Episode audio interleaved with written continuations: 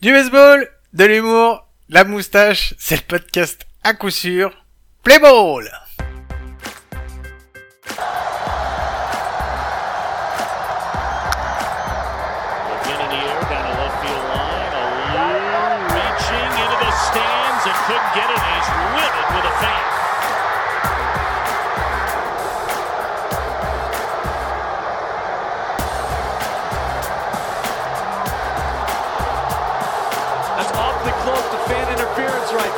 The umpire's all over it. The umpire right down there, Mike Everett's on the play.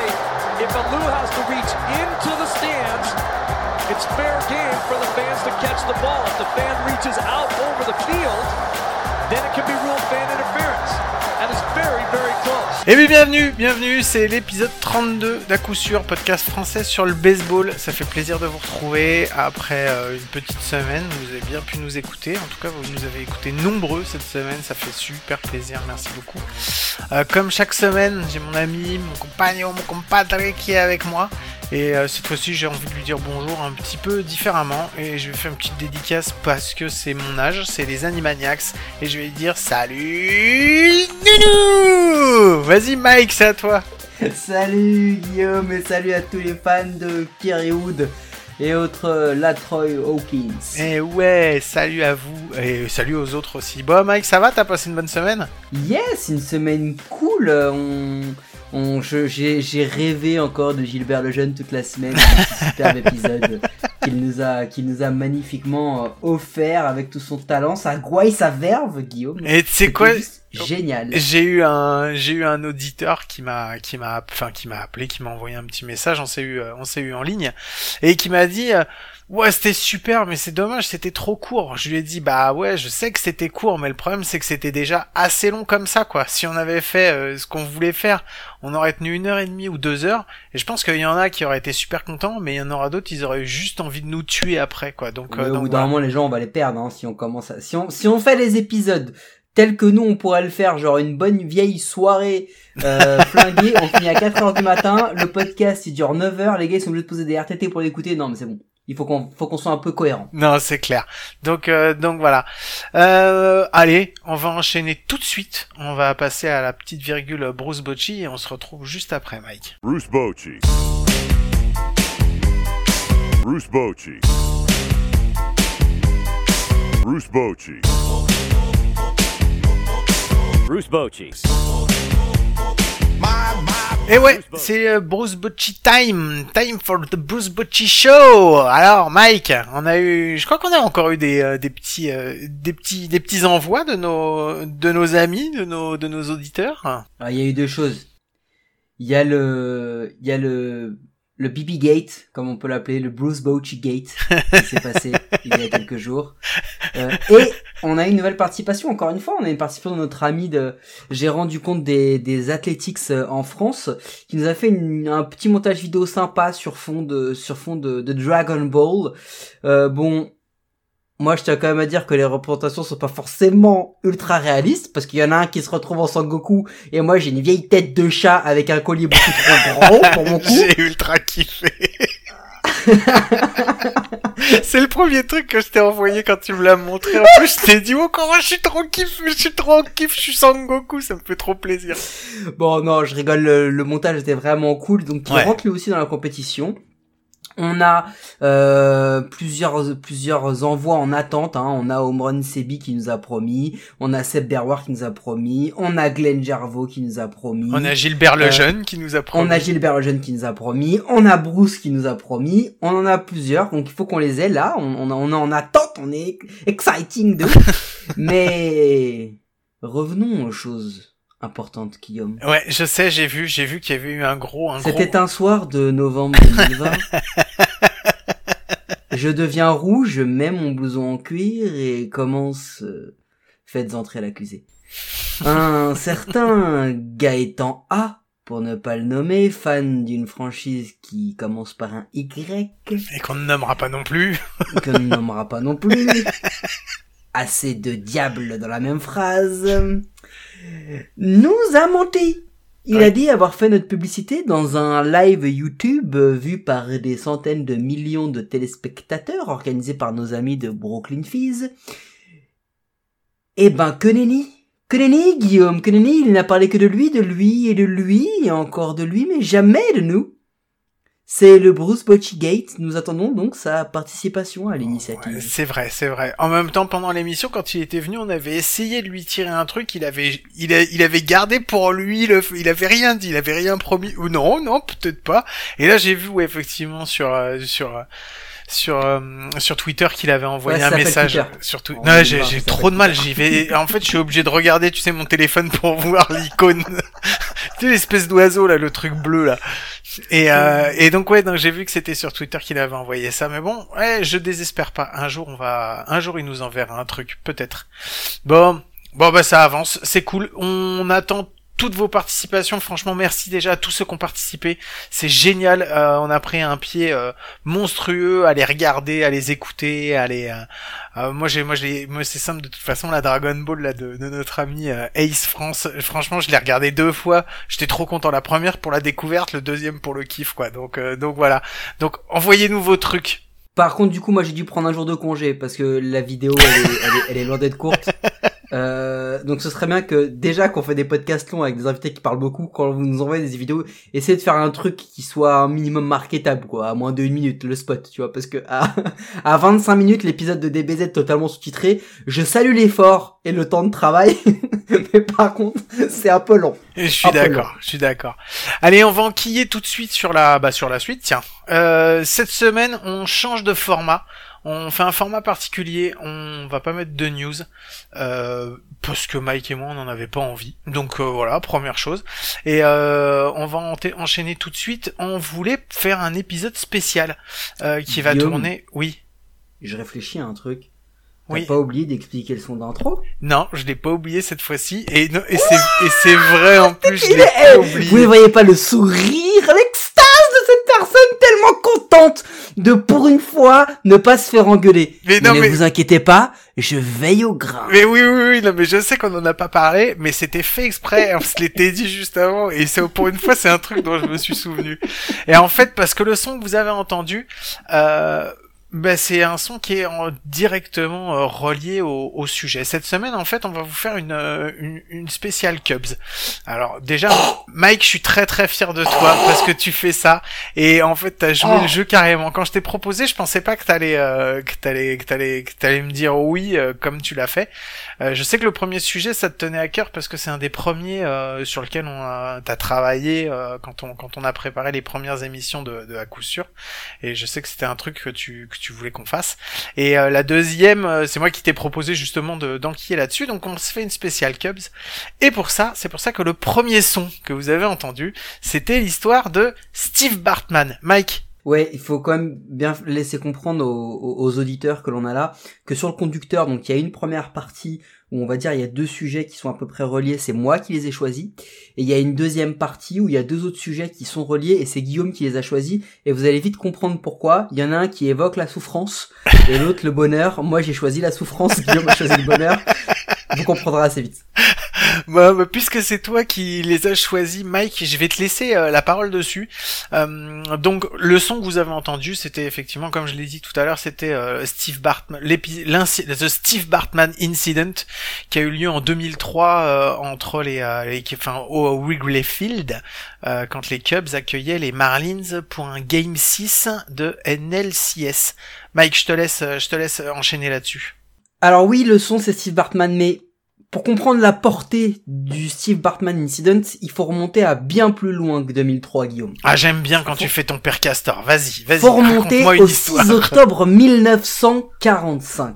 Oh la vache, c'était Qu'est-ce avant, qui se passe c'est l'année de ma naissance, je crois, un truc comme Nous ça. sommes c'était pas- à dans la Windy City, à Chicago, les Cubs affrontent les Tigers, nous sommes en World Series, c'est la série mondiale, et William Billy Sianis débarque au Wrigley Field accompagné d'un bouc domestiqué. Alors oui, un bouc domestiqué en 2020, c'est grave chelou. Mais je sais pas, faut croire qu'en 45 c'était grave à la mode. Comme les mecs qui écoutent Aya Nakamura ou Joule, ou les gars qui mettent leurs chaussettes avec leur putain de claquettes. Ou les gars qui gardent leur étiquette sur leur casquette, mais je n'y reviendrai pas, vous, n'y me, vous ne m'y reprendrez pas, monsieur. Restons au 6 octobre 45, Billy Sianis, heureux propriétaire du Billy Goat Tavern encore existante aujourd'hui dans cette ville de Chicago. Mais c'est du détail.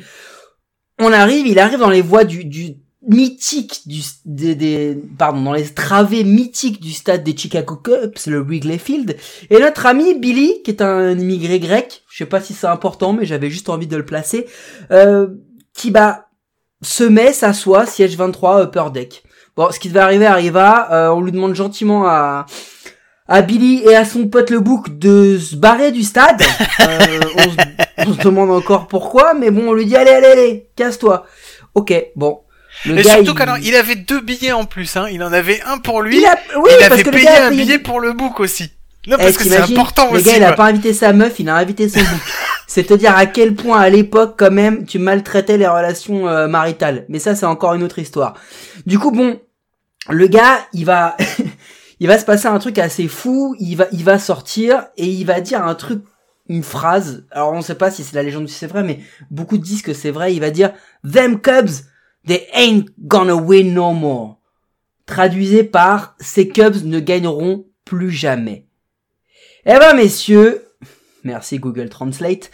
Euh, le gars, je pense pas qu'il s'est dit il allait avoir raison, le satané Billy. Mais si, il va falloir attendre jusqu'en 2016 pour que les Cubs regagnent à nouveau un World Series. Une de, de plus de 100 ans, hein, parce que la dernière fois qu'ils avaient gagné, c'était quand même 1908. Bon, t'en as plein qui vont dire que c'est euh, parce que les autres étaient meilleurs. Non, on préfère quand même croire au surnaturel et dire que c'est à cause de Billy qu'ils ont pas gagné. Certains diront que parce que pendant les années 90 et 2000, ils ont fait des achats et des trades et des transactions totalement flinguées. Mais non Non, c'est, On non, c'est dire Billy. que c'est Billy. C'est la malédiction. C'est la malédiction de Billy the Goat. Donc voilà, donc la malédiction de Billy the Goat qui les traîne depuis euh, ce 6 octobre 1945, qui fait que les Cubs vont participer à plusieurs mêmes World Series, vont les perdre, n'y arriveront pas. Et arrive 2003. Arrive 2003. On C'est est, pas des, euh, alors c'est pas des World Series encore, hein. C'est, euh, Non, non, c'est- non. on, on, est, est... à Chicago.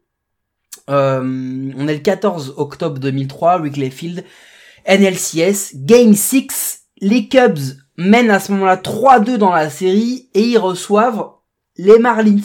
Ces fameux Marlins qui ne perdent jamais un match de, une série. de, de, de- d'une série pardon de, de World Series. Arrivent donc les Marlins. On est en début de huitième manche. Il y a 3-0 pour les Cubs. Un retrait. Écoutez bien ça parce que c'est quand même un, truc totalement fou. 3-0 en faveur des Cubs. Un retrait.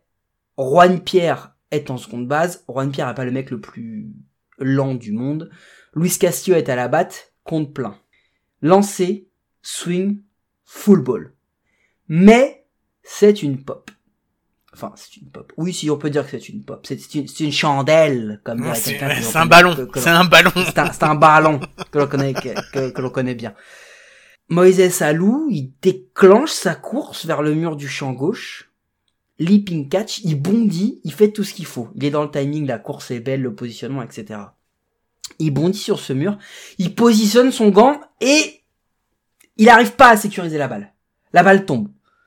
Et là, on, voit l'image, on voit donc euh, Juan Pierre qui, court, qui, rentre au marbre. Surtout, on, revient sur Moïse Salon, on le voit jeter son gant, et on le voit surtout qui, qui s'embrouille avec les spectateurs. On comprend pas vraiment ce qui se passe au moment de la, vidéo. Il nous faut le ralenti. À l'époque, il n'y a pas un gars qui est dans un camion dans une rue de New York et qui pour dire si le mec est safe ou out. Donc on a ce ralenti. Et là, en fait, on se rend compte que il y a un spectateur en particulier qui, lorsque la balle est arrivée vers lui, tend les mains, touche la balle, n'arrive même pas à la récupérer, mais on se dit qu'il empêche le catch de Moïse Salou. Et ce mec-là, il s'appelle Steve Bartman.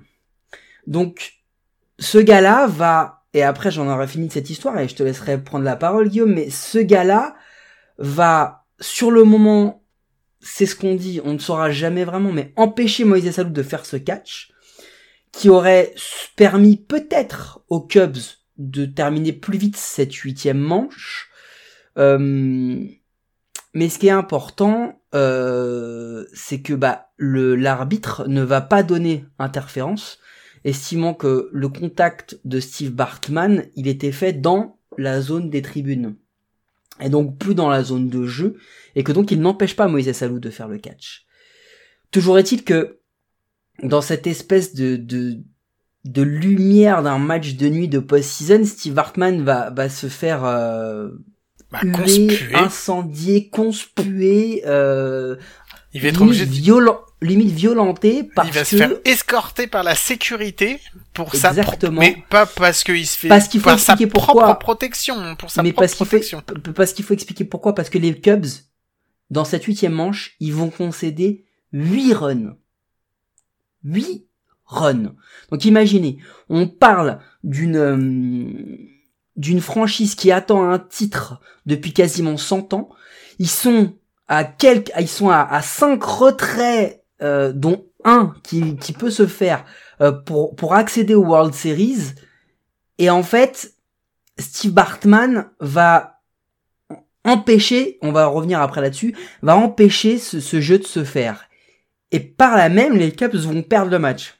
Pire, le lendemain, ils vont encore s'incliner au game 7, ils vont encore repousser, sans le savoir d'autant, mais de 13 ans, la malédiction de Billy the Goat. Donc moi, j'ai juste une question. Guillaume qui me taraude quand on voit cette, euh, cette histoire, vous pouvez trouver la, la vidéo euh, partout. Euh, à ton avis, est-ce que c'est vraiment Bill Bartman qui fait perdre les Cubs sur ce match et cette série? Non, euh, carrément pas. C'est pas Steve Bartman hein, qui fait qui fait perdre quoi que ce soit. L'histoire en fait, c'est que effectivement, comme tu le disais, l'arbitre appelle pas le appelle pas l'interférence.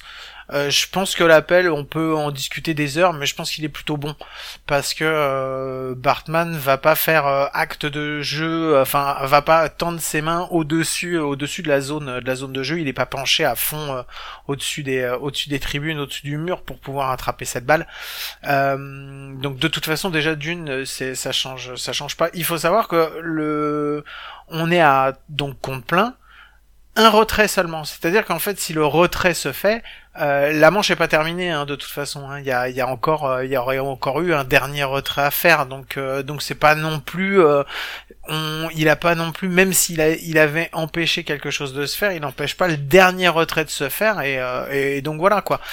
Après, euh, après, ce qui est quand même hallucinant, c'est ce qui se passe derrière en fait parce que ça aurait pu rester juste un simple fait de jeu. Ce qui se passe après derrière, c'est juste que les Cubs prennent 8 points quoi. Mais 8 points. Euh, à qui la faute euh, Est-ce que c'est la faute euh, alors euh, à leur coach euh, de l'époque, Dusty Baker, qui retire pas Prior euh, du monticule parce que il est déjà quasiment sans lancer et il commence à se faire taper? Est-ce que la faute elle est pas Alex Rodriguez, le shortstop des le shortstop qui fait une boulette pour faire rentrer, qui empêche de faire un double jeu, tout le monde est sauf et ça permet de faire encore rentrer des points? Enfin, je pense que les Cubs sont surtout euh, peuvent s'en vouloir à eux-mêmes quoi. Alors après, je pense que voilà l'histoire de Bartman, de Steve Bartman a été montée, montée, montée, montée parce qu'il y a ces huit points derrière. Mais je pense que sinon, à part ça, enfin, il, a- il a rien fait du tout quoi. Il y a deux choses. Euh, moi, je pense que déjà, il faut le voir sur le prisme des, des joueurs et du staff des Cubs. C'est-à-dire que on leur surine cette euh, malédiction euh, depuis qu'ils sont. Je pense que au moment où le gars il a signé sur le contrat, on lui dit, eh, tu sais, il y a quand même la malédiction Billy the Goat ici. Je pense que c'est la première chose qu'on lui dit avant même de parler du salaire euh, à l'époque chez les Cubs. Donc en fait, ce, ce truc-là, il rentre dans ton cerveau, il peut te ronger euh, un, un effectif. Et les joueurs sont fautifs parce qu'après cette erreur de Steve Bartman, les Cubs sont encore devant. Mais oui, c'est ça. Ils sont pas, ils sont pas obligés d'aller prendre, d'aller prendre 8 runs Non mais il y a dans aucun. cette manche. Ce truc-là ne fait rentrer Et- aucun point. Il faut Et le il y a savoir un quoi. septième match. Oui, C'est-à-dire en que plus. si jamais il s'était repris, ils auraient pu. Mais on, après, on sait que dans ces matchs-là, le psychologique est, est- est très important et ils n'ont pas réussi à faire la bascule. Mais donc ça, c'est- la première chose, c'est du côté de joueurs. Mais du côté des supporters, quand on regarde la vidéo, ils sont plusieurs à tendre les mains. Ah, ils sont au moins au moins 7. Ils sont au moins 7 Non mais on en, mentir. on en voit un, réellement, on en voit un qui va pour tendre les mains et les, les enlève au dernier moment comme dans un réflexe de dire bon, il est là. Mais est-ce qu'il l'enlève parce qu'il voit qu'il aura jamais la balle? Ou est-ce qu'il enlève parce qu'il veut pas gêner le coureur des Cubs? Euh, En fait, le truc c'est que on, ne saura jamais vraiment, mais là ça arrive à Steve Bartman. Mais si ça arrive 10 mètres avant ou 10 mètres après, ça aurait été un autre gars. Et ça aurait été peut-être la même chose. En fait, ce que je veux dire c'est que je pense que la plupart des gars font la même chose. Steve Bartman était juste le plus près. Il a hélas donc pas réussi à prendre la balle. La balle, elle arrive dans un autre gars qui a une bière à la main. Lui, il la ramasse la balle. Hein. Et ce gars-là, ça se trouve, dans 5 ans, il va la rendre aux enchères et il va se faire 3 millions de dollars. Ce que je veux dire, c'est que on a, on a cherché juste euh, la faute de Steve Bartman. On le voit sur le plan, le réalisateur, il lui fait un plan fixe pendant des secondes et des secondes sur lui. Genre, regardez qui c'est.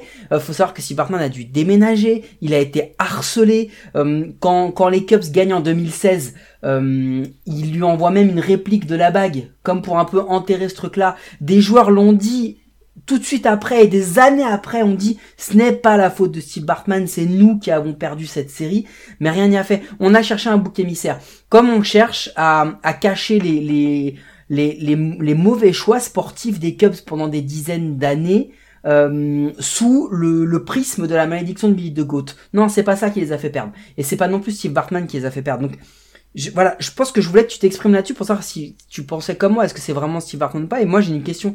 Est-ce que tu penses Steve Bartman a sa place au Hall of Fame. Eh mais c'est marrant parce que justement je voulais te la poser et franchement moi je pense que carrément oui quoi. Euh, oui, à plein de niveaux, parce que euh, c'est un. Alors, toute cette histoire, elle a été montée. Elle a été montée par les médias, elle a été montée par les. Euh, et mais c'est devenu un tel, un tel phénomène qui est en au-delà, au-delà justement de la notoriété des Cubs, parce que ça rentre dans toute cette histoire de malédiction, de trucs comme ça.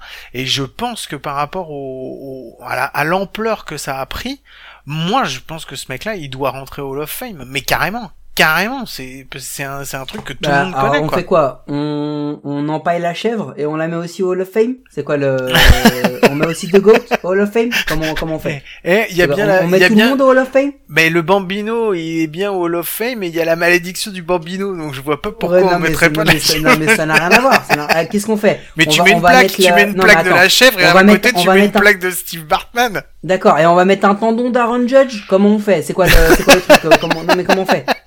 Dis-moi comment on fait Moi je Non, mais- propose non, qu'on mais je mette suis les d'accord. béquilles Moi, je de, pense que- les béquilles de Stanton. Non, mais moi je pense aussi que à le, côté. le Hall of Fame qui doit devenir un peu le, le musée du, du- de la MLB et du baseball devrait euh, regorger de, de, de, de personnages. Moi je pense même qu'il faudrait euh, il faudrait mettre des, des éléments, tu vois, genre il faudrait mettre la corkbat de Sammy Sosa au, au Hall of Fame. Il faudrait mettre la seringue de Barry Bonds aussi au Hall of Fame. Non, parce que c'est vrai que les records seraient pas tombés. Non mais euh, non mais ce que je veux dire c'est que je suis d'accord avec toi. Je pense qu'il faut faire un musée, mais de là à le mettre au Hall of Fame, je, je suis pas certain euh, parce que euh, en plus ce serait donner encore plus de d'importance euh, aux gens qui ont voulu nous faire croire que c'était la faute de Steve Bartman que les Cubs n'aient pas gagné cette série. Ouais, mais aujourd'hui c'est plus facile d'en parler parce que euh, le, le truc est passé. Je pense que les Cubs ont effectivement. euh, désolé hein, si je vous spoil, hein, mais je vous le dis tout de suite. Hein, les Cubs ont gagné. euh, finalement, ils ont fini, ils ont fini par gagner.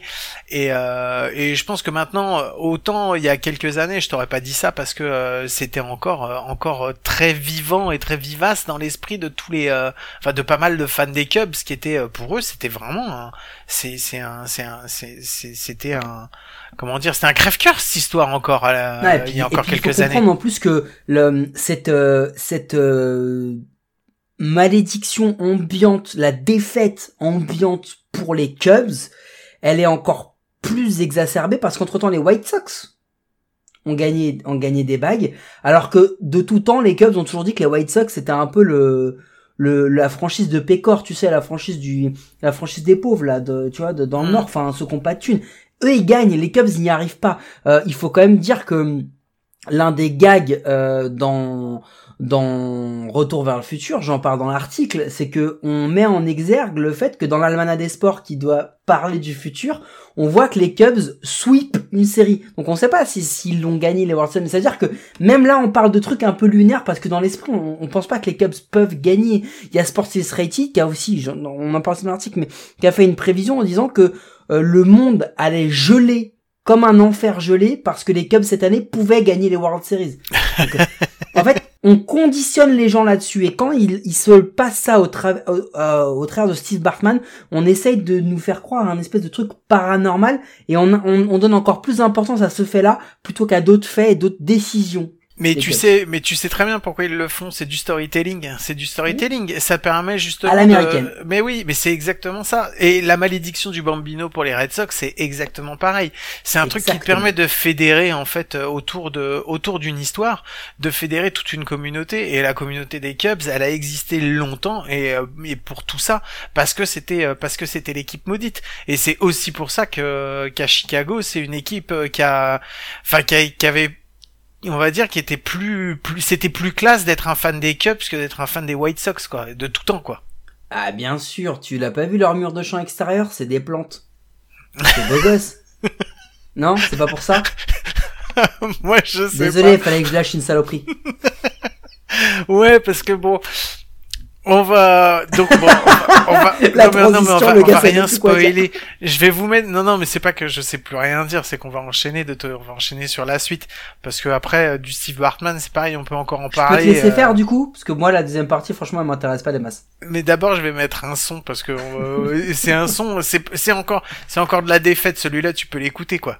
Celui-là, je l'écoute. Bon ok, bah, je le mets et puis on peut-être que je ferai la suite tout seul après. Here's the payoff pitch from Familia to Fowler on the way. And it's in there, strike three called. The Mets win the pennant. The New York Mets have won the National League pennant. Put it in the books. The New York Mets, for the first time in 15 years, are champions of the National League. And they are mobbing each other out behind the pitcher's mound. They have completed a four-game sweep of the Chicago Cubs in the National League Championship Series. They win game four, eight to three. And now the disappointed crowd here at Wrigley Field begin to salute their Cubs whose long streak, 70 years without a pennant and back to 1908 without a World Series will continue. Ok, donc oui, c'est parce que je voulais qu'on entende ce petit son avant de, de repartir sur euh, sur la suite, parce que ce son, bah c'est euh, donc euh, le sweep qui que les Cubs subissent de la part des Mets. euh, en 2015 en NLCS quoi, quatre matchs, quatre bah quatre victoires des Mets, donc hop, vas-y, prends ça, mange et retourne. Alors c'était la première fois depuis je sais plus combien de temps qu'ils allaient en playoff. Euh, ils étaient tout contents, euh, ils étaient tout fiers. euh, ils sortaient de, ils sortaient de plusieurs années de, de disette. Et Ah non, Et- c'est pas des années de disette, hein. Ils sortaient d'années à plus de 100 défaites. oui, Les, les Alors- pronostics, les pronostics pour les Cubs avant cette période dorée là, c'était de savoir combien de matchs ils allaient perdre. C'était pas de savoir s'ils allaient euh, en, en post-season ou pas. Donc quand ils arrivent là, pour eux c'est déjà un aboutissement. Ouais. Alors c'est un aboutissement qui a commencé quelques années auparavant. Et en fait, euh, l'aboutissement de, ça commence en 2000, alors, c'est 2000 2013, 2012, 2012. c'est l'arrivée de Theo Epstein euh, au poste de euh, Baseball Operation, euh, President of Baseball Operation. Ouais, ils sont nommés en 2011, donc dans la off-season pour la saison 2012. Enfin ça. Et les deux autres du coup, parce qu'il Bah, y a c'est- Theo Epstein qui est la tête, mais Ouais, il y a Theo Epstein qui arrive et donc euh, en tant que président des opérations de baseball, il c'est lui qui recrute le GM avec qui il a bossé Jed euh... ouais, Jed Hoyer, avec qui il avait bossé au Padres si je me trompe pas. euh. Euh, et euh, et le manager qui va rester euh, deux ans. euh, Jason McLeod. Ah non, ça c'est le scout manager, pardon. Non, non, ouais, c'est euh, le manager, c'est l'ancien des Padres. Oui, c'est ça, c'est Smeu- Smeuvin ou un truc comme ça, c'est un truc. Non, euh, euh... Bah, peu ah, importe. Enfin bon. ok. Il est donc Theo Epstein arrive et Theo Epstein quand il arrive, il est auréolé de tout un, enfin il, il a il a autour de lui, il a toute une, il a une aura parce que c'est lui qui a été euh, le GM des Red Sox euh, pour faire gagner les Red Sox. Euh, ah bah justement vaincre la malédiction du Bambino. Du il est resté, euh, il est resté plusieurs années aux Red Sox et les Cubs en fait vont le chercher. Euh, pour le faire venir, pour lui proposer un nouveau défi, c'est-à-dire de bah, réussir à faire gagner une équipe qui a pris euh, la grande habitude de perdre. Et, et Theo Epstein en fait va euh, avec avec son équipe, parce que bon, il est pas tout seul là-dessus, mais bon, c'est sur lui que tous les projecteurs étaient étaient tournés.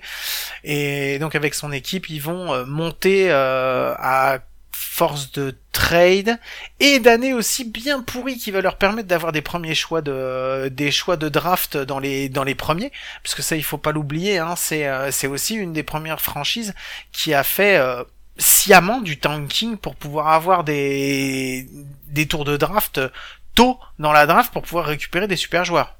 C'est exactement ça, c'est-à-dire que Theo Epstein quand il arrive, il, euh, il fait un choix, il fait un choix et il l'explique et il le dit hein, très en, en, en termes en, en termes de communication, il y a, y a pas plus plus clair là-dessus. Il dit on veut recruter des très jeunes joueurs à très fort potentiel, on veut les mettre dans un cadre et on veut les faire arriver à maturité sous 2-3 ans pour qu'ils puissent devenir des vrais contenders. Et ça commence en 2011 quand en premier tour ils prennent Javier Baez. Ensuite, en 2012, dans les premiers tours, ils prennent Anthony Rizzo. Euh, Rizzo, non, Rizzo c'est un trade. Ils viennent le chercher. Euh, non, des, c'est des, des Padres qui vont, ils vont le chercher aux Padres. Euh, oui, Rizzo. oui, excuse-moi, t'as raison. Mais euh, euh, ils, ils, prennent Bryant en 2013 et Schwarber en 2014. Mm, c'est ça, ça, là sur les drafts. Et 2012 et ouais, enfin 2012 c'est Alo, c'est Alomar en fait, c'est pas Alomar c'est pas Baze, c'est c'est Alomar Junior qui. Non, Baze c'est en 2011. Et euh, donc voilà, en fait, ils se font. Alors donc la draft leur permet en tankant, parce qu'il faut pas oublier que la première année où euh, Theo Epstein récupère l'équipe, donc il fait des trades et tout ça euh, pour vider, euh, bah pour pour virer les gros salaires. En fait, les mecs qui étaient là depuis longtemps, qui avaient des gros salaires, ils les ils les virent pour aller choper des nouveaux des nouveaux joueurs, mais même pas des joueurs bons forcément. C'est juste pour faire du dumping de salaire. Hein. C'est et, et c'est ouais, ça. Il, attends, il, il lâche les les Soriano, les Peña, les Marshall, Zambrano, euh, il lâche le Mayu, qui est un espoir euh, très important aux Rockies à l'époque. Et en fait, il fait tout ça dans une dans un seul et, et unique but. C'est en fait, on a l'impression qu'il bâtit une équipe flinguée parce que en fait, à l'époque, même quand les gens analysent ses choix, on se dit mais qu'est-ce qu'il a fait? Qu'est-ce qu'il a mm -hmm. fait? Euh, il faut dire comment ils finissent le bilan. Le bilan de 2012, c'est 61 victoires, 101 60... défaites. Ouais, c'est ça, 61-101. Donc en fait, le gars, il arrive. Le mec, il était pas venu en intérim, hein, parce que tu fais pas ça en période d'essai. Hein. si tu fais ça sur ta période d'essai, le gars, tu sautes à la première. Non, mais c'est clair. Non, mais il a dit attends, en arrivant, on va tout reprendre. Mais ouais, on va mais sa, sa, sa, conférence de presse d'arrivée, d'arrivée aux Cubs, il les, les, enfin les, les bases elles sont posées clairement. Tu le disais tout à l'heure, mais c'est c'est pas c'est pas un secret. Hein. Il tank ils tankent. Et c'est ce qui leur permet justement d'avoir un des pires records à la fin de l'année 2012. Et c'est ce qui leur permet justement sur la draft 2013 d'avoir un des premiers choix. Et c'est là qu'ils vont prendre Chris Bryant. Euh, je crois que c'est un troisième, troisième ou quatrième choix de draft, hein, si je me trompe pas. Ouais, mais c'est dans euh, les premiers tours. Ouais, c'est au premier tour, ça c'est sûr. Et, euh, et mais l'année 2013, c'est pareil. Ils vont encore avoir des mecs qui vont, euh, des mecs qui ont encore un, un, un, potentiel, on va dire intéressant. Les Zamar, Zamardia euh, et, et Hamel. Ouais. Ouais, Zamarzidja et Hamel qui qui sont des bons pitchers qui ont et qui va trader contre des joueurs pas forcément en plus des joueurs euh, phénoménaux quoi. Mais qui va les trader et c'est pareil pour faire encore parce que la deuxième année c'est aussi euh, une saison je crois que c'est 93 défaites si je me gourre pas. C'est euh, à peu près la même chose ouais. c'est ça, c'est 93 défaites, donc euh, ils se sont améliorés, ils ont gagné 8 matchs de plus.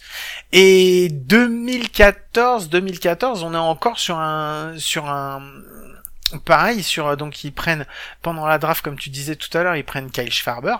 Euh, c'est l'année où ils vont récupérer euh, euh, c'est Leicester qui arrive en non Leicester non, arrive en, en 2014, 2015, il arrive en, fait, en 2015. En 2014 ils ont en fait entre temps il, il, fait des choix et là on dit que c'est des choix bizarres mais là où le gars est fort bon ils prennent Rizzo en 2012. Rizzo il est très il est drafté par les Red Sox il le il le lâche au Padres il fait une saison qui est pas très bonne, il le récupère en se disant toi tu vas retourner en Triple A et, euh, il lui donne du temps de jeu ensuite pour qu'il devienne petit à petit le première base. À l'époque il y a Carlos Peña, on parle d'un d'un All-Star, enfin on parle vraiment d'un joueur euh, extrêmement important.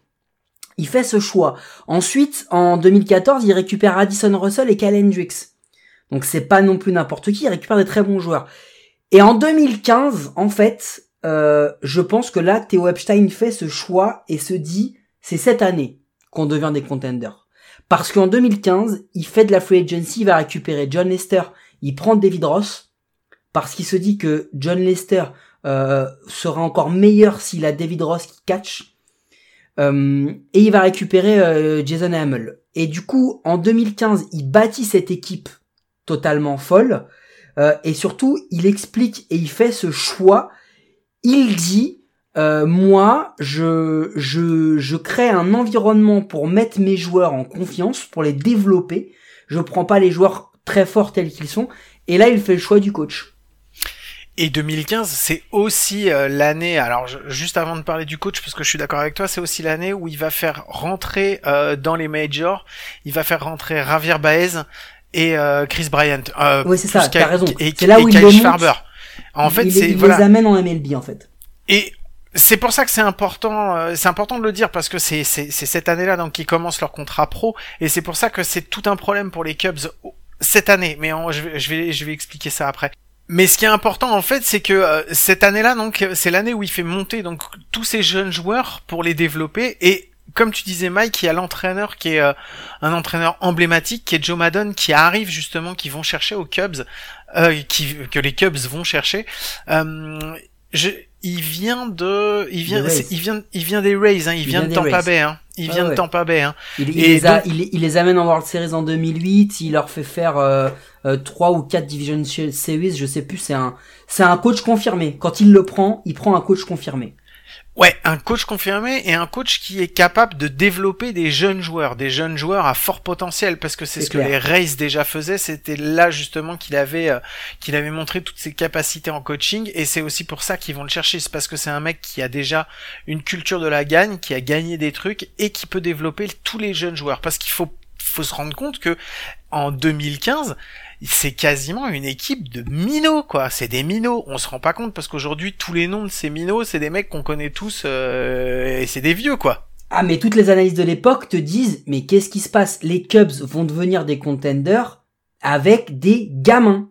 Et c'est et c'est là où les moves sont importants, c'est-à-dire que depuis plusieurs années, donc euh, sur les, les trois précédentes saisons, il a hum, il a bâti Theo Epstein a bâti une équipe avec des des prospects qui étaient à très fort potentiel et à partir de 2015, un peu à l'image de ce qu'ont fait les Padres là, tu sais, en cours d'année quand ils se sont rendus compte et qu'ils se sont dit attends, tu sais quoi, eh, on va prendre Clevinger, on va prendre, on va prendre un tel, on va prendre un tel. Pourquoi? Parce que là, on a une chance.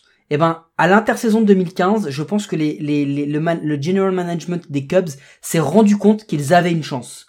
Et pour ça, ils font des moves, d'où les moves de Lester et de Ross qui sont extrêmement importants dans la suite de, des saisons des Chicago Cubs.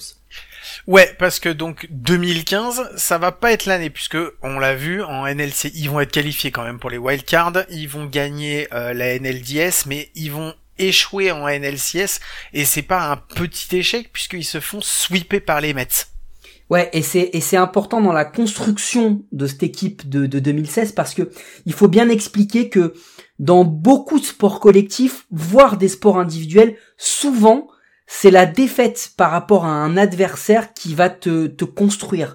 Alors là, c'est arrivé qu'une seule fois, mais franchement, perdre face aux Mets, une année où c'est les Royals qui vont gagner, donc c'est-à-dire il n'y a pas plus ouvert que cette année-là, hein, franchement. Les Mets qui vont en World Series et les Royals qui gagnent, euh, sans, déconner, c'est une, une finale de Coupe de France entre Wascal et Calais. Hein. C'est pareil, c'est la même chose, les gars. Donc le truc est hyper ouvert. Ils perdent là, je pense que c'est un trauma, mais c'est surtout un, un déclic. Il y a un tilt dans ce dans cet effectif-là, parce que à l'image de, de, de Bulls qui se sont fait fracasser par les Pistons pendant des années en NBA avant de, pouvoir réussir à, à passer l'adversité, c'est un peu ce qui se passe chez les Cubs. Ils perdent ce match-là et c'est le trauma qui va les construire. Ouais, et c'est surtout que l'équipe se rend compte que, enfin l'équipe euh, de management se rend compte qu'ils n'ont pas encore toutes les pièces qu'il leur faut pour réussir à, pour réussir à faire ce hold-up et aller gagner ces World Series. Et c'est pour ça qu'ils vont avoir une intersaison, euh, donc enfin une off-season euh, entre la, la saison 2015 et 2016 où ils vont encore encore aller faire du recrutement. Et c'est là qu'ils vont chercher une autre pièce maîtresse. Euh, c'est Lucky. Alors il y a au niveau du pitching, il y a Lucky qui vont chercher en starter, euh, Ouais, qui vont récupérer des. Cardinals. Et oui, Chapman. Euh, mais Chapman, ils vont le prendre. euh, c'est à l'intersaison ou À l'intersaison, ils le en- prennent, mais ils le prennent Ouais. pas euh, en off-season, mais ils vont dans dans dans la construction de l'équipe. Effectivement, t'as raison, ils vont prendre John Lackey, qui est pourtant, qui est un- en fait, qui est un bon lanceur sans être euh, à ce moment-là le un top lanceur, mais c'est un vétéran. Et en fait, ça. ils vont mettre dans cette équipe des vétérans. C'est ça qu'ils font.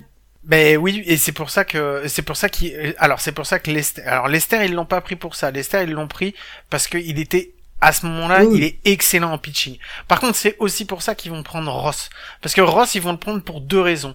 La première, c'est juste que c'est le catcher historique de Lester. C'est-à-dire que Lester, il ça. a gagné et il a jamais été aussi il est jamais aussi bon que quand c'est enfin quand quand c'est Ross qui le catch. Et ils ont une une énorme confiance l'un en l'autre. Lucky, quand il vient, c'est pareil. Ces trois-là, ils ont passé des années aux Red Sox et ils ont fait partie justement de la dernière campagne victorieuse des Red Sox. Yes. Et, et Ross. Ils savent ce que c'est. ouais, c'est ça. Donc ces trois, ces trois vétérans, il y en a deux qui sont là euh, pour leur côté justement vétérans et leaders de vestiaire. Ross, il est pris aussi pour ça, et c'est un des personnages les plus importants de tout ce de tout ce moule des Cubs. C'est celui qui va faire un petit peu, qui va qui va faire que la sauce elle va prendre quoi. Et tu avais un troisième trade qui avait été important, Mike, tu disais. Euh, Il y en a deux autres encore. hein. Il y a Ben Zobris. Il y a Ben Zobrist. Parce que Ben effectivement. Zobris va être l'un des artisans en termes statistiques de des victoires des Cubs. Et il y en a un autre qui est un autre papa, c'est Jason Hayward, qui arrive dans l'outfield pour euh, un peu driver tout ça. Et en fait, on, s'en rend compte parce que on n'en a pas parlé, mais en 2013, Theo Epstein, il fait venir Jack Arrieta, qui deviendra l'ace des Cubs. Un, un lanceur qui, à l'époque des Cubs, était exceptionnel. Il faut savoir que quand Jack Arrieta, il signe aux Cubs, il est considéré comme un des pires pitchers de la ligue, alors qu'il est aux Orioles. Quand, quand il signe, on, on se dit, c'est qui ce gars, quoi? Il est nul. Et en fait, euh, il a pris des joueurs, euh, des jeunes ou des mecs sur qui personne ne voulait, euh, ne voulait, ne voulait parier dans, dans la personne de, de Rizzo, Arrieta, Russell Hendricks. Mais à, à l'approche de 2015, quand il se rend compte que ces joueurs-là commencent à arriver à maturité, il prend des joueurs confirmés et des vétérans. Et, et là, vraiment, on sent que l'effectif des Cubs switch. Parce qu'on sent que cette équipe-là, elle est sûre d'elle. Bah 2016 de toute façon c'est une euh, c'est une une saison qui est enfin je vais pas dire une saison parfaite mais c'est une, une magnifique saison des Cubs il faut le dire. Ils terminent bah terminent premier de la de la NL Central. Euh, et ils vont bah jusqu'au euh, ils vont se qualifier euh, pour aller pour aller en World Series. Et donc en World Series ils vont aller affronter les Indians. Et Mike les Indians, ce serait pas aussi une équipe euh, qui a un lourd passif de, de poissard Ah bah tout ça, c'est une histoire de malédiction, les enfants. hein, parce qu'on a dit que Theo Epstein était celui qui avait rompu la malédiction du Bambino avec la, avec les Red Sox, enfin un des artisans de, de la rupture de cette euh, malédiction. Les Cubs sont plombés par la malédiction de Billy the Goat, mais il y en a une autre malédiction, c'est la malédiction de, de Rocky Colavito. Donc rien à voir avec Sylvester Stallone, mais la malédiction de Rocky Colavito, en fait, c'est à l'époque, on est dans les années 60, je crois que c'est 1960, mais je, suis- je suis pas sûr exactement de la date, mais euh, Rocky Colavito est l'un des meilleurs frappeurs de la ligue. Et on ne sait pas pourquoi le, le GM de l'époque va le trader aux, Tigers. Et depuis, bah, les mecs, ils vont jamais, jamais, jamais réussir à gagner un World Series. Ils vont en participer à 3, 95, 97 et 2016, du coup. Et ils vont tous les perdre. Et en fait, le truc, c'est que cette malédiction, elle va plus loin que les Indians. Cette malédiction, elle a été cassée par LeBron James euh, en 2016 avec les, les Cavaliers. Mais cette malédiction, elle suit surtout toutes les équipes du Big Four de des États-Unis qui sont quasiment toutes flinguées à Cleveland. Euh, non mais c'est vrai, c'est vrai, vrai, faut le dire. Ouais, c'est clair. Toi, ton l'équipe de, de NFL, c'est qui déjà Cleveland? C'est les Browns. Ah, et ils sont flingués. Excuse-moi, ils sont flingués. Euh, déjà, quand tu choisis les marrons en couleur ou en nom, c'est que franchement, t'as as raté quelque chose dans, dans, dans, ta création. Mais voilà, donc il y a la malédiction du de, du de Rocky Colavito. Donc on le sait déjà à la à la à l'approche quand on amorce ces World Series que quoi qu'il arrive, une de ces deux malédictions qui a des décennies va être cassée. Ouais, et ça part, euh, ben ça part. Euh, enfin, on va, on, on, va la survoler parce qu'on va pas rentrer dans le détail non plus. Euh, il faut savoir que les Indians vont mener 3-1, euh, trois victoires à une défaite. En prenant deux matchs au Wrigley Field hein, sur les trois qui se jouer. Et les Cubs, euh, les Cubs vont revenir pour aller, pour aller chercher au forceps, hein, parce que c'est compliqué. Ah ouais, un drama de ouf ils se battent, ils se battent vraiment sur les euh, sur les deux matchs qui suivent pour aller égaliser à trois partout et aller chercher un, un match 7.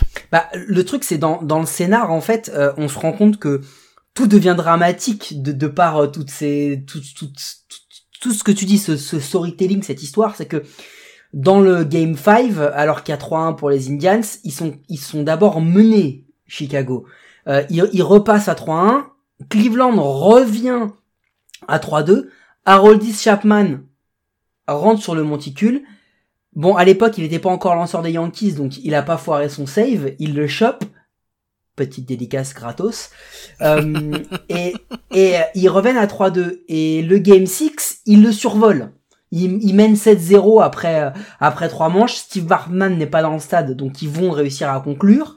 Euh, ils gagnent ils gagnent 9-3 et là arrive le game 7. Et le game 7 par contre, on peut s'y attacher un petit peu, on peut s'y attarder un petit peu plus, Guillaume, parce que le game 7, il pique. Franchement, c'est un, c'est un game assez dingue. Bah, le game 7, déjà, il faut savoir que bah, il se termine en dimanche, quoi. Donc, euh, il va loin, il va jusqu'à une égalité à la neuvième manche, ils veulent pas du tout. Mais c'est surtout qu'il y a aussi, euh, c'est pareil, ça se passe devant, ça se repasse devant, c'est c'est un peu n'importe quoi, quoi. Donc, euh... non, et puis et puis ce qui est ce qui est quand même dingue, c'est qu'il faut il faut l'analyser ce game 7, c'est que en fait, dans, dans la manière de, de gérer euh, de gérer ce, ce, ce game set, il y a, y a une phrase qui est assez dingue, c'est celle de de Anthony Rizzo qui dit après le, le game set qui expliquera que en fait euh, le, il y a eu un run delay donc le match a été euh, a été a été euh, a, dû être un peu décalé et ça a permis aux aux, aux Cubs de, de, de revenir et de, et de jouer différemment parce qu'il y a eu un run delay.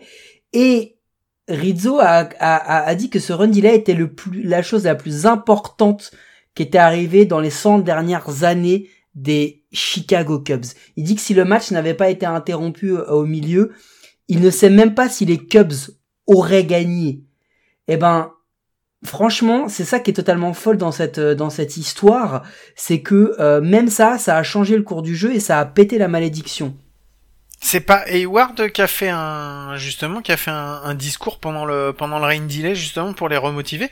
C'était pas ça? C'est ça l'histoire. Il, me semble que c'est ça l'histoire, mais c'est ce qui fait que du coup, euh, bon bah les gars, ils, les gars, ils, arrivent quand même à se remettre dedans et, et, et à revenir. C'est ça qui est un, un, enfin 17 minutes d'interruption qui remettent les Cubs dans dans dans le game. Euh, c'est assez, c'est, assez fou quoi. Et ils finissent par gagner en mettant, en scorant deux fois. Et ce qui est assez dingue aussi, c'est que on peut, on peut se rendre compte du travail de Theo Epstein, c'est que dans le game 7, les home ils sont frappés par Fowler, Baez et Ross. Dans le game 6, c'est Bryant, Russell et Rizzo. Euh, dans le game 5, c'est Bryant, euh, tu vois, c'est Fowler. Enfin, en gros, les saves sont pris ou les victoires par Harold Chapman. En gros, c'est vraiment Theo Epstein qui a bâti l'effectif qui va gagner les, les World Series. Donc c'est c'est c'est un truc qui est assez dingue et finalement c'est mérité parce que il fallait que les Cubs sortent de là. Ils ont eu un petit peu de mal à se à comment dire à à continuer sur cette euh, sur cette lancée parce que du coup, qu'est-ce qui se passe depuis 2016 pour les Cubs euh, Guillaume, tu voulais en parler tout à l'heure par rapport au contrat Alors, euh, ça, ça, donc ça rejoint le l'histoire, enfin l'histoire rejoint cette année. Euh, c'est pour ça qu'on veut en qu'on voulait en parler parce que l'information qu'il y a eu cette semaine, c'est pour ça qu'on n'a pas fait de news. Euh, c'est surtout que Theo Epstein ne, reconduit pas son contrat avec les Cubs, il s'en va. C'est la fin. Euh, c'est la fin d'un cycle, et c'est la fin d'un cycle pas seulement parce que Theo Epstein s'en va, mais parce que par le jeu euh, des contrats de MLB, pour faire simple, quand un joueur commence, fait sa première année en major, euh, il y a six ans quasiment qui sont garantis dans le club qui l'a fait jouer. Donc c'est-à-dire trois ans au salaire minimum, qui est aux alentours de 535 000 euros par à l'année, et ensuite trois années d'arbitration, où euh, à la fin de chaque année, euh, en fonction des résultats qu'ils ont eu sur les années précédentes, ils vont pouvoir gagner plus. Donc si tu as joué euh, un jeu médiocre, tu gagneras, tu continueras à gagner ton salaire minimum de 535 000. Et par contre, effectivement, plus tu vas augmenter, plus tu vas bien jouer, et plus tu vas pouvoir euh, en arbitration aller chercher des, des contrats, des salaires beaucoup plus importants. Et à la fin de ces six années, les joueurs arrivent sur la free agency. Alors si vous calculez bien, 2015-2020, euh, 2021 va arriver l'année de la free agency pour tous ceux qui ont commencé en 2015. Et Yes. 2015, c'est euh, la génération dorée. Les, les Bryant, euh, les Baez, les Baez, euh, les Schwarber et tout ça. Donc en fait, tous ces gars-là vont être libres, ils vont devenir free agent et ça va être pour des clubs qui veulent se faire euh, justement, qui veulent aller chercher des vétérans qui ont déjà gagné, des choses comme ça. Ça va être et les Cubs ne pourront de toute façon pas re-signer toutes leurs stars. Et là ils sont justement, il y a, y a toute une tout un jeu, enfin tout un jeu. Ils ne savent pas trop s'ils veulent re-signer Baez ou si ils veulent euh, re-signer Bryant. Ils savent que de toute façon ils seront obligés d'en prendre un mais pas l'autre.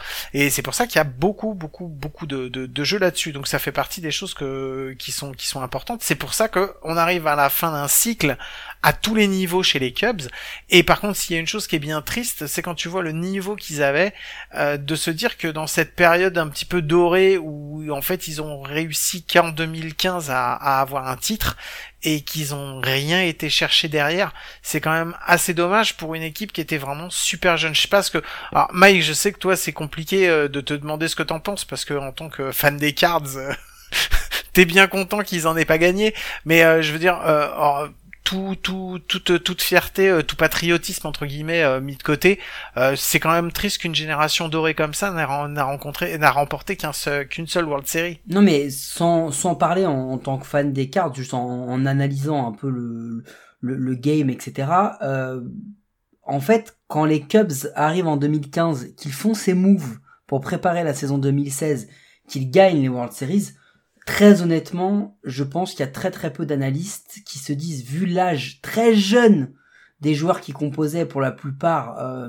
l'effectif, il y en a très peu qui se disent qu'on ne va pas revoir euh, les Cubs en, NLCS euh, d'i- d'ici d'ici là ou qu'on va pas les revoir en World Series ou qu'ils vont pas essayer à défaut d'en gagner un au moins de de de, de s'y présenter.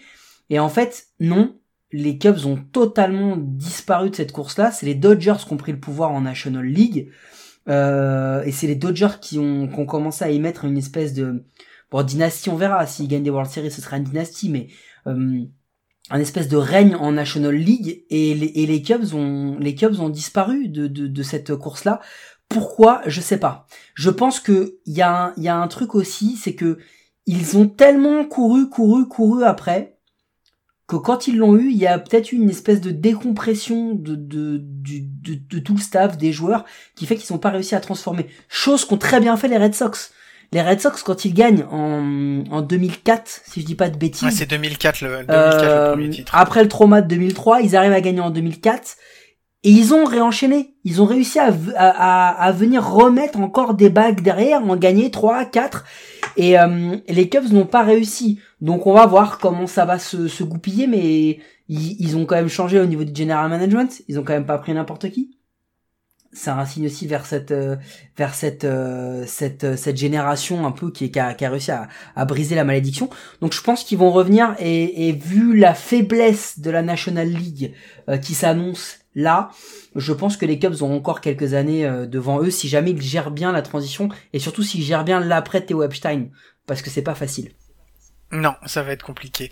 Donc, je vais en parler tout de suite, comme ça on pourra pas m'accuser de pas y avoir pensé, euh, parce que le son d'outro est lui aussi euh, lié à ça, et donc c'est effectivement la victoire des Cubs euh, en Game 7 contre les Indians. Donc voilà, comme ça, j'ai évacué tous les sons et on pourra pas dire que j'en ai oublié. Et juste, si jamais on vous parlez euh, bien anglais, il y a un, vous pouvez trouver un documentaire sur YouTube qui s'appelle de, de, de Rebuilt et qui reprend en fait, il raconte pas une histoire, il vous remet juste euh, les, les événements depuis 2012 jusqu'au titre de 2016 via les analystes euh, des émissions américaines. Et donc on voit les, les trades, les, les moves, les matchs, les résultats, etc.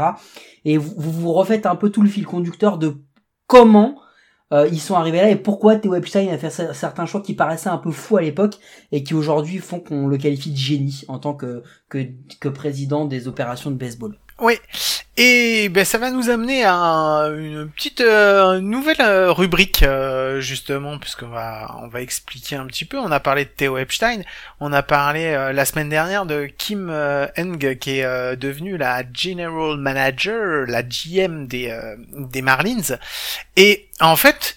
On s'est dit que euh, ce serait bien quand même qu'on explique de temps en temps quelques petits termes.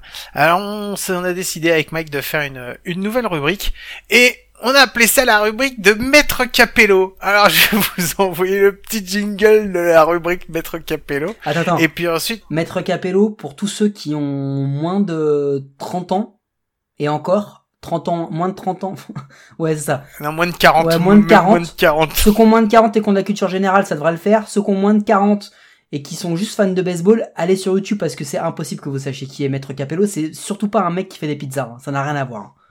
Non, mais on vous laisse aller chercher et moi je vous envoie le petit jingle qui fait qui fait bien et ensuite après on se retrouve juste derrière. Maître Capello qui vous salue. Bonsoir, Maître Capello. Alors, Maître Capello est l'homme du jour. Mot évidemment d'origine étrangère. Écoutez bien. Mot anglais. GM. Rien à voir avec euh, General Motors ou Grande Monique, célèbre artiste de cabaret des années 70. Le terme GM n'est autre que l'acronyme de General Manager, mot anglais. Alors qu'est-ce que le General Manager dans le baseball, Guillaume? Non, ce n'est pas Euh. celui qui valide tes RTT ou bien celui qui te fait croire que tu n'as pas rempli tes objectifs lors de ton EAD pour ne pas payer tes primes. Celui dont on parle, il te trade, tout simplement, si tu n'as pas atteint tes objectifs, Guillaume. Le GM d'une franchise de baseball, c'est tout simplement qu'une une personne payée pour faire ce que toi tu fais dans Out of the Park, dans ton canapé troué à 3 heures du matin, au détriment de ta vie familiale, mais passons. Il est tout simplement le gestionnaire de l'effectif d'une équipe de baseball. Il complète donc des transactions d'échange, des signatures de contrats des athlètes et du personnel de son club. Dans le personnel, vous pouvez y inclure les scouts, les coachs et les gérants comme dirait notre ami Sébastien Berroir. Aujourd'hui, le poste a évolué et généralement les tâches relatives aux droits TV et à l'intendance du stade sont allouées à des membres du personnel. Donc voilà ce que veut dire le General Manager, le GM. C'était Maître Mike pour servir à briller en soirée. À vous les studios. Eh ben bravo maître Michaelo. Euh, moi je voulais rebondir justement dessus parce que je savais que t'allais traiter du GM. Et en fait, euh, son le, le poste le poste a évolué ces dernières années puisqu'il a été euh, plus ou moins un petit peu remplacé par ce qu'on appelle justement le President of Baseball Operation. Parce que moi, je me suis retrouvé comme un imbécile euh, il y a quelque temps parce qu'on parlait à chaque fois de Theo Epstein, le GM des euh, des Cubs, euh, de de Billy Bean, le GM des A's. Et en fait, euh, c'est pas vrai, c'est pas ça, c'est pas leur leur titre. Leur titre, c'est President of Ba- Baseball Operation. Donc President of Baseball Operation, c'est un, un échelon en plus qui vient se mettre, si vous voulez, entre le General Manager, le GM que tu expliquais, et le propriétaire. Et en fait, lui va avoir toute, euh, c'est lui maintenant qui va être chargé du recrutement, euh, de toute la politique euh, économique en plus au niveau du baseball euh, dans le club. C'est, l'ancien GM des, des 60s en fait. Euh, le, le- le poste a évolué, on a rajouté une strate, on a rajouté une couche, mais au final, le, le président, le président des, des- des opérations baseball, en gros, c'est, euh, c'est le président d'un club à l'européenne tel qu'on l'entend. Il y a le propriétaire, il y a le président, et en fait, le GM, c'est le directeur sportif. Si on veut traduire le truc euh, par rapport à un, format un peu plus européen, euh, c'est vraiment celui qui gère la partie effectif, qui soit du staff ou des joueurs. Donc c'est vraiment euh, c'est vraiment l'idée. Et il y a des présidents d'opérations qui sont quand même des GM un peu en puissance. Theo Epstein, Billy Bean font aussi beaucoup de boulot de GM.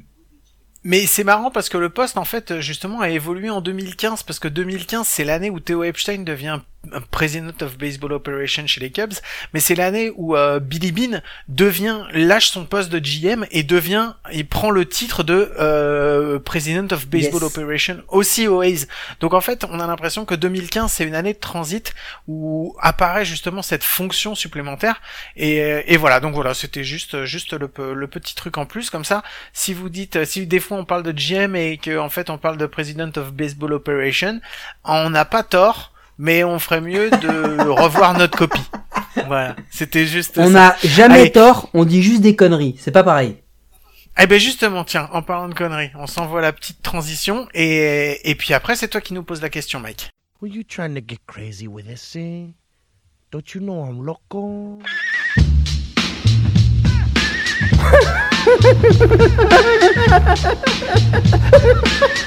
fuck is with this guy? Who is he?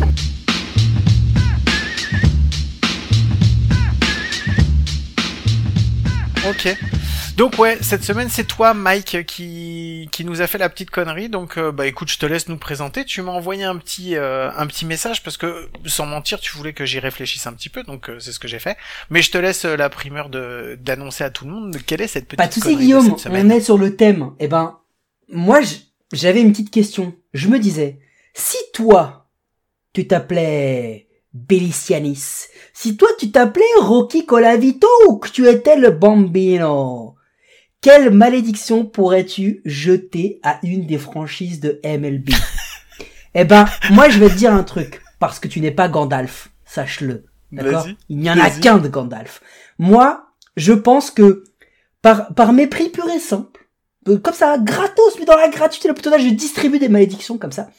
Je ferai en sorte que lors des 162 matchs de saison régulière, les Chicago Cubs, parce que j'en ai eu marre, on en a parlé toute la, toute l'épisode, ça m'a fait mal, je l'ai bossé toute la semaine, j'ai des boutons qui sont, c'est ouf.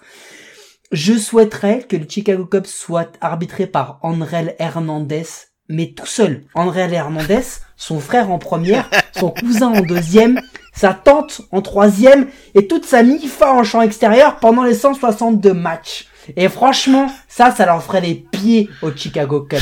T'en as une, toi, de malédiction? Tu l'avais pas vu venir, Ouais. celle-là. hein? Non, je pensais pas que t'allais dire ça. Parce que je pensais que tu allais me prendre mon équipe que je voulais maudire. Vas-y. Euh, Non, mais ça va être une surprise pour personne. L'équipe que je Non, mais veux maudire qui de toute Mais façon dis donc, est-ce qu'il ne serait pas dans la ville de New York? Moi, je les appellerais juste par leur nom de The Envil Empire.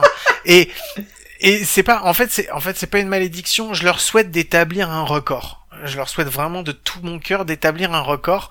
Et ce record, ce serait d'être la première et la seule équipe que je vénérerais à réussir le, le score parfait de 0 victoire pour 162 défaites. Et franchement, s'ils y arrivent, je promets que je promets que je mettrai un fanion, un fanion dans ma chambre au-dessus de mon lit, un fanion des Yankees. Mais il faut qu'ils fassent justement cette saison parfaite à 0 victoire et 162 défaites. Moi j'en avais une autre, encore une fois c'est purement égoïste, mais si je veux que demain les Cardinals aient une chance en National League, d'accord? Je souhaiterais envoyer la malédiction aux Los Angeles Dodgers. Je leur souhaite d'avoir pendant les 30 prochaines années minimum le medical staff des Yankees. Mais genre, non mais vraiment, le medical staff des Yankees. Et je leur souhaite, pour mettre à côté de Mookie Betts, qu'ils recrutent Aaron Judge. Comme ça, on aurait une équipe, mon gars, d'EHPAD. C'est un EHPAD le truc. Il y a, y a que des gens blessés ou à risque qui jouent. C'est la seule, c'est la seule façon que je vois pour que les, les, les Cardinals aient une chance de, de remporter un jour quelque chose en National League là sur les prochaines années qui viennent. T'en avais une autre toi de malédiction, euh, Guillaume?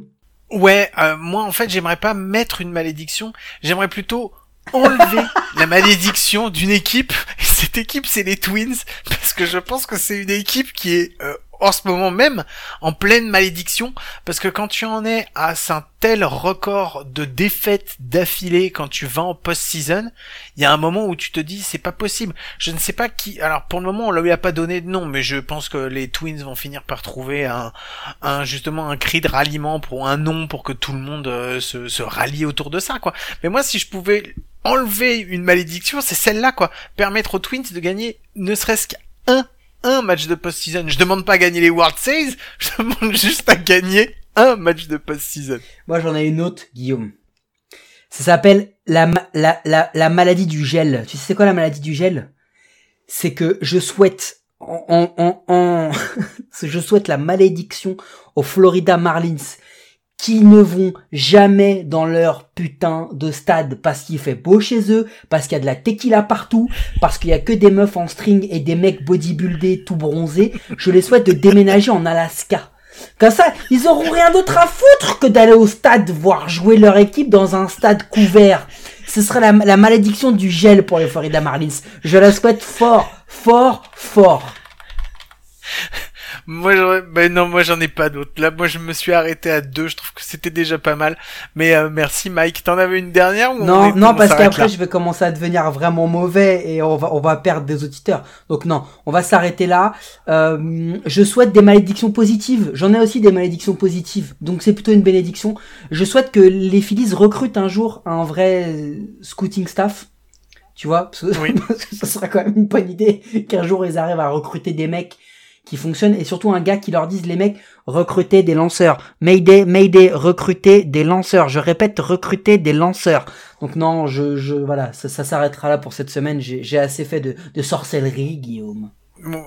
Ouais, moi si je devais faire une bénédiction, c'est pareil dans le même style, ce serait les Reds, parce que euh, passer autant de temps à essayer pareil de faire des recrutements, ils, ils ont décidé, ils se sont dit, oh, on va faire comme les Phillies, ils ont décidé de recruter plein de mecs, nous aussi on va faire la même chose, et ils sont en train de se re- retrouver dans le même bateau que les Phillies, donc euh, donc voilà. Ouais, mais ils ont fait l'inverse. Il faudrait mixer les Phillies et les Reds. Les Reds, ils ont pris que des pitchers, les Phillies, ils ont pris que, que, que, que des frappeurs. Oh les gars, mixez un peu.